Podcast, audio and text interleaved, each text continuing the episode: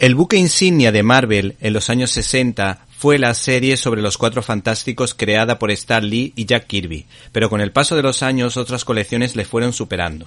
Si damos un salto en el tiempo y nos colocamos o nos situamos en los años 90, el panorama editorial había cambiado considerablemente y las tiradas eran mucho más cortas. En esa época se suspendieron varias eh, series y se intentaron relanzar otras como El Capitán América y Los Cuatro Fantásticos. Con el objeto de modernizar y adaptar a los tiempos a nuestros cuatro amigos, Mr. Fantástico, la Mujer Invisible, la Cosa y la Antorcha Humana, se creó Héroes Reborn, que en esta ocasión edita nuevamente Panini que era como una especie de reseteo, un empezar de cero, donde los encargados de llevar a buen puerto ese trabajo fueron el dibujante Jin Lee y el guionista Brandon Choi, que nos hablan de estos héroes y sus primeros encuentros con supervillanos de la talla del Doctor Doom o Galactus.